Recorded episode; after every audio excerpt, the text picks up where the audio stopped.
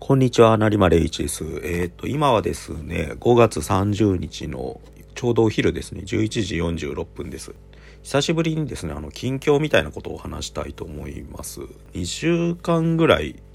空いてるんですよ、近況に関しては。それで、いい加減喋んなきゃなって思ってで、その代わりテレビドラマクロニクル補足講義があと事後報告なんですけど、今週お休みになってます。補足講義に関してはちょっと一通り喋っちゃった感があるんですよ。やるべきことは。まあ、今週に関してはもう大豆田十和子と3人の元夫の原稿が現代ビジネスで出たので、それに関連して記事上げてるんですよね。今までリアルサウンド映画部でも書いた1話から7話までの原稿と一緒にセットで。で、あれについて喋ってもよかったんですけれど、坂本雄二に関してはもう一回、あれですよね、カルテットで喋っちゃってるんで、結構同じような話の繰り返しになっちゃうかなと思って、ポッドキャストはちょっと上げなかったんですよね。うん。まあ、あと、テレビドラマってどうしても旬の時期が、作家の旬の時期みたいのがあるじゃないですか、タイミング的に。コンコンクールで言うとやっぱ坂本雄二のクールって感じで。だから、毎回毎回坂本雄二の話しちゃうのもなんだかなと思ってまして、それで、ちょっとカウント入れなかったって感じテレビドラマクロニクル補足講義の第何回には。そこには入れないで、じゃあ違うのやろうかなと思ったんですけど、準備に時間がかかっちゃうんですよ、あれって。っていうよりやってるうちにクオリティ上げなきゃいけなくなっちゃったって感じで「おかえりモネ」の回なんかは結構レジュメみたいの丁寧に作ってその週の感想と足立直子さんの経歴みたいのを細かく喋っちゃったんであの水準でもう一回やろうとすると結構時間かかっちゃって他の割を食ってしまうんですよね。他のスケジュールも、まあ、原稿もいっぱい書いてるんでうん。今週だけでも結構書いてるな多分23本ぐらい書いてるのかな今週だけで。結構何て言うんですかね。一旦ちょっと一区切りしつつ足してこうかなって感じなんですよ。今一応アイデアがあるのは「踊る大捜査線」あの本広克行監督の、まあ、刑事ドラマの名作といいますか。でもう一つは以前岡室美奈子さんと対談した時に結構なるほどなって思ったことがあって29歳のクリスマスからロングバケーション行ってアフリカの夜とか彼女たちの時代とか行ってスイカとかにたどり着く。今フェミニズム的な言葉で言うとシスターフッドって言われるような年がバラバラの女の人たちの共同体のドラマが90年代後半からやっぱ増えてるんですよ。多分源流たどるとやっぱり猫が好きとかにもたどり着くと思うんですよね。あの系譜ってのが多分野島真司の時代と並走する形で現れたと思うんですよね一方で野島真司が連合赤軍のパロディみたいな形で共同体の再編成みたいなのもう一方で一つ屋根の下とかやっていわゆる70年代回帰的なものと共同体主義みたいのを打ち出そうとしてそれが後の疑似家族ものにつながってくんですよ。でもう一方であったのがやっぱスイカとかあの辺の系譜なんですけどそれ遡っていくとやっぱ90年代にそのシスターフッド的なものっていうのがすごく実は増えてたんじゃないかってでそれが恋愛ドラマとかそういうので作られた F1 層のコミュニティみたいなものの受け皿になってたんじゃないかなっていう仮説があってそれはちょっとまとめてみたいんですけどどっちもやっぱり作品ちょっと見直したいんですよね。踊るだったら踊るでワンクールのドラマ全部はとりあえず見てから喋りたいっていうのとさっき言ったシスターフッド系のやつはあれなんですよなんか「アフリカの夜」っていうドラマが面白くて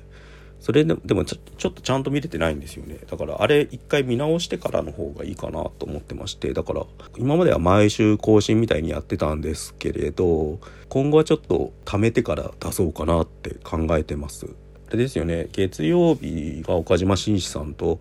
ジャンプの講師話してるんで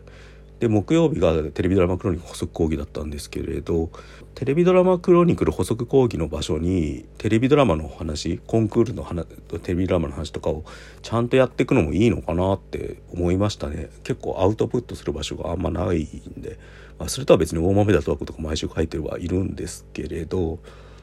例えばだから昨日だったら今そこにある危機と僕の好感度についてっていうドラマが終わったんですよ。渡辺彩さん脚本の。あれとかも全5話だけど見応えあってあと半径5メートルとか綺麗の国とか、まあ、NHK ドラマが今期は面白いんですけどまあそれとも別に一応は見てるんですよ。そのあのコントが始まるとかあの辺も見てはいますね。でそういうのって割とツイッターでつぶやいて終わりにしちゃうのはもったいないし込み入った話しようと思うと、まあ、こういう場所で喋った方がいいのかなと思って良くも悪くも。だからコントが始まるなんか結構言いたいことはあるんですよ。ただそれ言うと割とネガティブなことも言わなきゃいけなくなっちゃうのでバランスが難しいですよね。そこら辺をちょっと考えるとテレビドラマクロニクル補足講義は月1回か2回やりつつそれとは別にドラマの話を毎回ちゃんとやっていくみたいな方向にちょっと変えようかなって考えています。とりあえず今後の流れとしてはそんな感じでもう一個はこの近況みたいなところってなんか違うこと、まあ、本当は気軽に更新してアニメとかコンテンツの話。例えばゲームとか今俺ちょっと気になってるんでどうしようかなって思ったりするしもうちょい自分のことも話したいっていうのはあるんですよね。だからそこら辺ができてなくてプログラム的なものばっかりになってしまうと結局紙でやってることと同じになっちゃうんでもうちょっと自分がやって楽しいことをしたいなとか考えてますね。そこに近況の場所が今日土日とかで行かせればまあでも3回ぐらいが限界かなって気はしますね。どう頑張っても。3回でも多いくらいっていうか今だと。岡島さんとやってるやつはまあ、撮って出すだけなんでいいんですけどこれも多分今喋ってるやつだいぶ編集しないとちょっと使えないんでそういう作業が結構長引いちゃうんですよね、うん、そこら辺をうまくちょっとやろうって考えてます。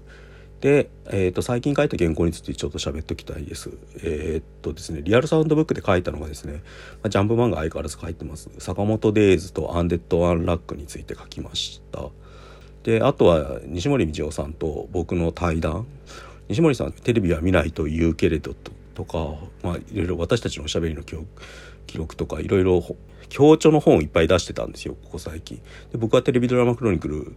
19902020って本出したんでなんか対談をしたんですけれどこれが前編後編に分かれてまして後編がテレビドラマの話をしてるんですよね。もう2人の共通点ってことで。前半がで批評の話をしてるんですよ割と。これは結構面白いと思うっていうかこういう場所じゃないと改まってちょっと